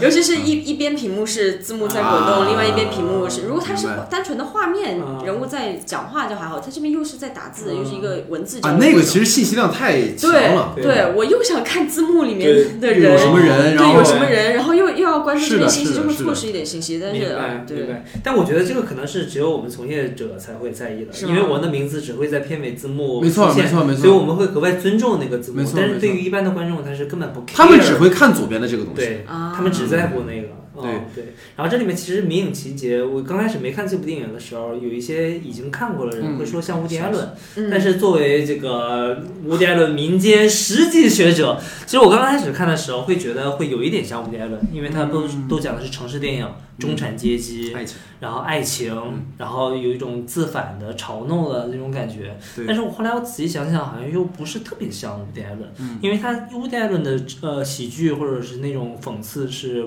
完全自省的，会有点深刻的。对的，对吧？对于他犹太人的身份，嗯或者对于中产阶级的这样一个嗯呃矛盾的、迷茫的这样一个这样一个喜喜剧性或者是悲剧性的这样一个意义的这样嗯这样展示。那这里边更多的是一些抖的小机灵。没错哦，你会发现它好像没有太多的回味的余地包括什么爬山啊，其实我们想一想，其实就能想明白。嗯但是反过来，另外一点，我觉得它的迷影情节还不是费里尼，是杨德昌。嗯因为杨德昌其实跟杨德昌也是吴迪伦的头号粉丝，嗯。然后他也在探讨城市景观，嗯，然后，中产阶级的男女，但是其中还有一点就是他的地缘政治，嗯。因为在《爱情神话》里边，其实有一点我不知道是不是过度解读，但是他的地缘政治的这一点，我觉得是特别有意思的。哎。比如说老屋他在一个特别敏感的年份，八九年，然后去外国留学了。然后包括上海这个地方，它又是在法租界这个里边，嗯然后本身也是比较敏感的。而且我们知道杨德昌他经常会用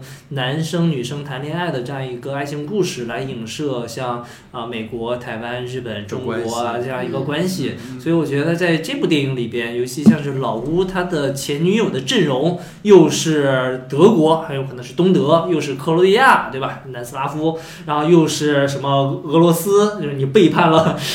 社会主义，对啊，所以我觉得是有一点点明显的。包括那个 Gloria 她的那个老公，他是消失在土耳其一个连接了欧亚大陆的那么一个地方，是所以我觉得他所选取的东西都是特别有意思，也是特别敏感的东西。嗯我觉得很难不让人多想，所以我觉得是、嗯就是一方面看到了 Woody Allen，一方面看到了杨德昌，可能再一方面可能看到了一点点张爱玲。当然他不配，这几座大山实在是太大了啊！但是也还是很难掩就是饰对这部电影的喜爱。名字不仅绕口啊，还傍上了大师们。对，当然我觉得这也是就是观众或者是影评人或者影迷们一厢情愿的这样一个是，解当然，当然，当然。其实我觉得，因为我我虽然不是门下走狗啊，但我个人我也自诩是乌迪艾伦的片子，基本上从自传到电影全都嗯基本上看过了。所以，其实我觉得有一个点很重要，就是乌迪艾伦在他塑造的这些中产的角色里面，他对他们不是爱。嗯，他一直带有一种很强的自反，就是包括他在那些早期的，就大家比较熟悉的安妮霍尔、曼哈顿里面，他都是对他们那些他所饰演的角色，他都是带有一个距离感的。他在审视那个人，嗯。你看他的那种中产阶级那种小骄傲、小自信、那种自恋的情节，他并不是说哎呀我很迷恋这个东西，自嘲。一点儿都不是，他完全就是这就是个傻逼，你知道吗？他在消解，他在消解这个东西，这个都是他很强烈的一个表达的东西。所以这个片子里，你反而好像没有看到过强的对于这些女女性角色的更多的这种呈现。但是你说对于一个导演的处女作来说，你不可能要求他跟乌迪阿伦的那个层次去比较了。但是他确实是导演自己也说了，说当然能力有限。当然，当然，当然，包括他已经是好不容易拍了他第一部这种长片嘛，我觉得到目前这个情况来讲，包括大家聊这么多，他已经嗯很不错了。我觉得两个方面想跟大家二位去讨论吧，一个是刚才提到这个地缘政治的问题，我觉得这是我在这个片子里大家后面讨论的，我觉得特别不舒服的一点，嗯就是比如说我们看香港电影有特别多这种讨论嘛，它对嗯意识形态的讨论，但是我们这方面不方便多太多去讲。铁人人家二呃，天人家二也好啊，大桥啊怒花怒火重案啊，哎无双是吧？哎呀，这要细聊的话，这节目又又没了啊。这 但但就是想说的是，在那些电影当中的表达会有一个自洽，嗯它的内部的逻辑是能够去串联成一个它所谓的那个展示的东西的。但这个片子里面都只是星星点点的提到，包括格罗利亚说我这个老公怎么怎么地了，其实也没有下文了啊。李小姐说我老公的英国人啊，也没有下文了。所以你说你点了那一点儿吧，给大家一个空间，但是如果你形不成闭环的话，这个讨论就会变成一种纯粹影迷的自嗨。明白明哎白，隔靴搔痒。对，就是要不然你就说像人家，我为什么说《怒火中案》我很喜欢？你光从两个人人名儿，一个谐音梗，它什么都有了。如果大家仔细去想一想，重帮、刚熬，哎，你看有的就聊了这个，但它这个其实就没有这方面的展示，所以这个其实是我想说。那回到。其实我们这个话题是关于费里尼和爱情神话的嘛？我觉得刚才其实特别好啊，我觉得就是哥是看明白，就他已经摒弃了所有在那个电影当中费里尼那些自我意淫的、梦境的，然后那些啊，就是他的那种奇观的那种情爱戏的展示，我只看到我想看的东啊、西。只看到了他的那个完整的主线，我觉得这个非常非常的好。其实我想跟大家就做一个补充嘛，毕竟刚才其实哥提到这个和我们的爱情神话的这个关系，其实有一句话好像是荣格说的，他说神话是集体的造梦。嗯其实他整个那个电影也好，包括就是说费里尼的那个电影，嗯包括他原片的那个故事，其实都是满足于某种欲望的想象和一种意淫式的满足。包括大家也知道，费里尼其实他对这种呃丰乳肥臀啊，他也非常感兴趣。嗯嗯就他在这里有很多自己的一些像是趣味的东西的这种展示。其实费里尼形容故事里面那个乌斯，他提到了五个字叫存在之焦虑。就是他其实提到，当人意识到你自我存在有限的时候，当你陷入虚无的时候，你可能就会放弃那些对于你自我价值的一种所谓承担和追寻，你会产生焦虑。这个过程是很痛苦的。所以你能够看到，在费里尼的爱情神话里加入了特别多的这种梦境的展示，包括很多没有戏剧目的的情节，让影片变得很晦涩。但同时，你看到导演又去里面去投射了一些对于自我存在的一些焦虑，包括刚才提到对于爱情的焦虑，然后对于很多欲望的焦虑，所谓滥交啊、多角的性关系啊，其实都是一种自我欲望的一种放大嘛。而且影片里有一个细节啊，是我后来看了一篇文章里提到的，就是我不知道各位有没有注意，就是它里面加入到了一个罗马帝国第五皇帝的那个尼禄之死。那个其实是费里尼引用的是原作者，就是那个萨蒂利孔的作者，就是那个乌斯他的真实死法。啊。就是在真实的那个情况当中，其实是呃一度春风得意的乌斯本来是受到尼禄的那个宠溺的，然后结果呢，这个他有一次就触怒了这个尼禄，而导致尼禄把他刺死了。嗯所以他把尼禄之死和现实中被尼禄刺死之人的真实处境去做了一个这种所谓的依托，能够看到费里尼的一种用意之所在。这其实也是一种神话嘛，一种神话的一种历史性的终结，一种宿命的一种重演。这个是这种展示。所以回到我们说邵艺辉导演的《爱情神话》里面，其实扣回来。角色们都活在他们各自编织的欲望之中，这就是这个展现嘛。每个人都盼望一段爱情神话，我就晶晶姐也好，哥也好，我也好，就我们都盼望一段爱情神话，但是我们彼此的追求又各不相同。我们每个人都在盼望着一个不同的梦境，就像老白以为能够和李小姐顺利发展，但这个时候格利亚却横刀插入，然后老乌到死都相信邂逅的是索菲亚罗兰，但只不过是一场异国春梦一样。你像贝贝幻想着自己的如意郎君能够驾着七色云彩来接驾，但是却一直都没有如愿。所以这种都市中的男男女女，他们都陷入到了其实就是费里尼说那个存在之焦虑当中。其实我们每个人都。近乎于自我欺骗的相信爱情神话，当然也不是啊。晶晶姐是现在爱情神话当中啊，我们就不一样啊。这可能我觉得就是爱情神话从原著到费里尼到我们这部电影的一个可能跨越了几个世纪的一个对话关系嘛。所以这是对于这个话题的总结。其实我发现，就是我们作为观众也好，我们作为一个平凡的人也好，可能对于老吴讲的那个爱情神话，我们更愿意去相信他。当然，当然，因为我们我们的生活当中没有这个东西，当然，然后我们所以特别渴望这个东西嗯，希望那个东西是真实的。好像就好像我们拍的一些小妞电影，像那些年我们追过的女孩，嗯，我们的高中好像也不是那样的，也没有沈佳宜，但是我们希望拥有那样的生活，所以我们愿意相信它是真的。是的，是的，是的。其实我有一个体验跟二位分享啊，就是我有一年，当年是《踏雪寻梅》刚刚在香港金像奖拿奖，嗯。那一年的隔年，在电影资料馆放了《肉与灵》那个电影，嗯。那一场我碰到了春夏，啊。然后也可能那个人不是春夏，但是就那个我印象太深了，就是散场的时候，他从我前面。经过他穿着一个碎花的长裙，然后卷着头卷发，他那个侧脸就是春夏的那个，就走过去了。我那一瞬间，我觉得，哇哦，我 就感觉梦梦照进了现实的感觉。嗯。后来听说那个真的是春夏去看了那个那场电影，嗯。就觉得啊、有一种，因为那个时候你还不是从业者嘛，那时候你还就是一个学电影的大二大三的一个学生，然后就哎呦，我就感觉太奇妙了。嗯。所以不知道二位有没有这种时刻，就是那种记忆中特别美好的那种那种，就关于这种的邂逅的时刻呢？金怡姐我有一个是在初中的时候，啊，就那是得是四十年前的事情。六十年前，行行行，嗯。当时就是我印象特别深刻，对当时那一瞬间的一个对望，嗯嗯嗯嗯。就是我走在一个呃，好像是卖菜的，两边是卖菜的摊贩，嗯然后道路其实非常的挤，然后我在往前走，然后另外一个人跟我相相对而来，然后他手里抱了一只猫，啊，然后我跟那只猫就是擦身而过的时候，我跟猫对望了一眼，哦，我当时就觉得那只猫可能是我的前世情人。嗯就脑海中非常明确，就是认定了我们俩互相，我跟猫之间眼神的对视，嗯那一瞬间就好像连通了某一个平行宇界一般。哇，平平行宇宙一世界一般哦。所以后来跟那个猫没加个微信啊，当然没有微信，哎呦，好好遗憾呀。对，当时是呼机那个时代，其实是 电报。OK 哥，我我刚才我还仔细的想了想，我好像我生活当中就没有这种就是爱情时刻。嗯，也不一定是爱情嘛，就那种印象深刻的那个嗯那个瞬间，那个那一刻被打到了那种。我一下子想不太起来，因为我刚才想的其实还是爱情，然后在我有限的情感经历里边，就是、是呃，现实教会了我，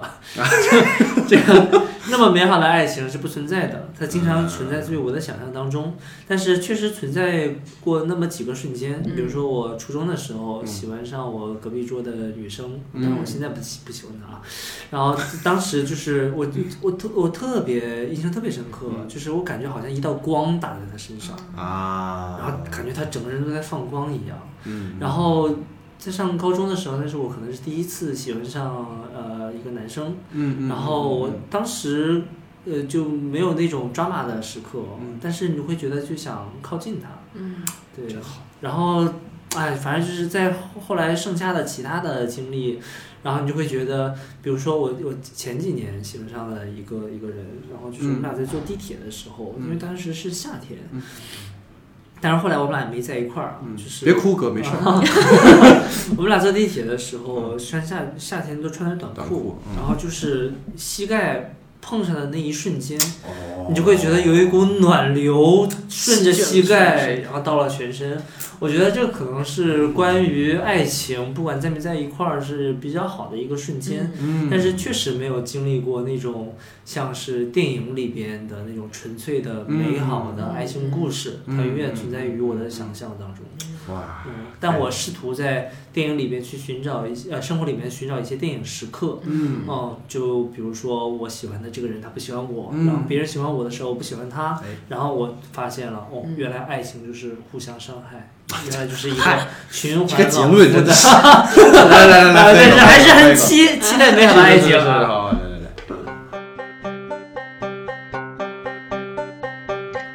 好，那下面进入到我们的延伸讨论环节。那既然我们今天聊的是爱情片，我们就推荐一下爱情电影。那其实呢，我们节目经常会推荐爱情电影，因为我们之前聊《花束般的恋爱》也推荐的是爱情电影。所以想听听二位有没有中意的一些关于爱情的一些比较不一样的表达的电影？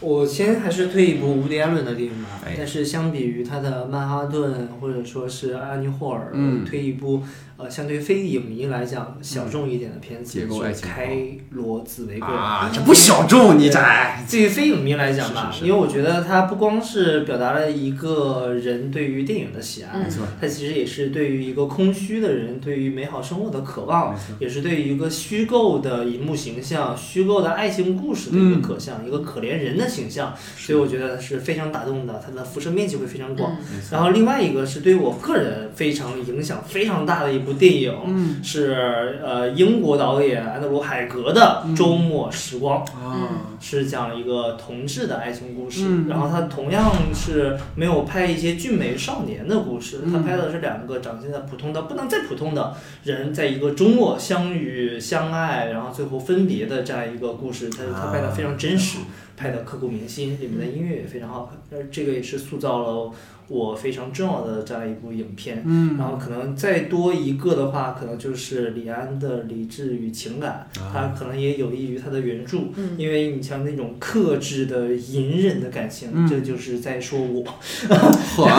然后最后得到只能只能贴膝盖，你知道吧？那 种哎，然后最后得到释放，然后对，然后他其实最后还是给大家造了一个梦，就有情人终成眷属啊，嗯。也希望我们可以有情人终成眷属啊。来来来来 第一次在推荐影片当中开始喝酒了，哎呀，这节目完了，就嗯。啊，其实我插一句，其实因为刚才哥提到那个《开罗紫玫瑰》，嗯。在最近那个山田洋次导演的电影之神里面啊，他也有致敬这个部分，就是对荧幕上的人走下来，对对对荧幕里的人走进去，还挺有意思的。啊，姐啊，这《开罗紫玫瑰》是我就是我不是跟你说过，就是乌迪·艾伦我最喜欢的一部电影，是是是是我评分会最高。对，特别好。嗯，呃，我其实其实本来看爱情片就会比较少，然后、嗯因为现实中的爱情太甜蜜了，不需要在爱情里就好了，你闭嘴吧。这 Q 了好几次了，今天晚上，你看这是一个爱情主题嘛。小心他来酒泼你脸上。其实本来看爱情片比较好，因为我觉得很，其实很多时候，尤其是国产的爱情片，它其实是一个比较低幼化的一个嗯讨论爱情的一个方向。嗯为什么这次就是会喜欢《爱情神话》这部影片？是它里面讨论的是一个我认为是成年人应该有的一种爱对爱情的一个思考。成熟的、对平等的，嗯是的，是的，对，然后而且每个阶段虽然也看过一些爱情片嘛，但是每个阶段对那些爱情片的感悟也不太一样。嗯然后这次推荐的是一个英剧，是呃 Phoebe Waller-Bridge 很早的自己作为编剧也作为主演的一部呃英剧，叫《意情迷意乱》嗯 Crashing。嗯嗯它讲的其实也是一个群像式的一个呃故事，嗯是应该是有。呃，主要是人物应该是有六个人吧，在一个废墟一样的废弃的医院里面，然后他们自己搭建了一个小的公寓，然后所有人都住在里面，发生了一些就是关于爱情的，包括认知呃对自我的认识，找回自我的一个这样的一个故事。我觉得是因为像菲比他之后在这个创作完这个故事之后，就去创作了《伦敦生活》，嗯。对嗯。然后这个里面也可以看到他对之后创作的一些影影子，对。嗯。我觉得这个是我非常喜欢的，也是一个喜剧、爱情、嗯群像的一个剧。对。其实私下讨论这一点，你说你很喜欢《燃烧女子的肖像》嘛？嗯。你可以给大家推荐一下吗？如果要去说这个电影的点的话，这是硬 Q 啊，对，因为我真的很喜欢这个电影，但我在节目里聊太多次了，所以就是啊明白看能不能有一个从你的角度视角来看，对。对对其实我呃，燃烧女子肖像我，在我看来我，嗯，更多的关注的其实是女性对女性的一个描写，而并非她的爱情上的一个东西。嗯。对，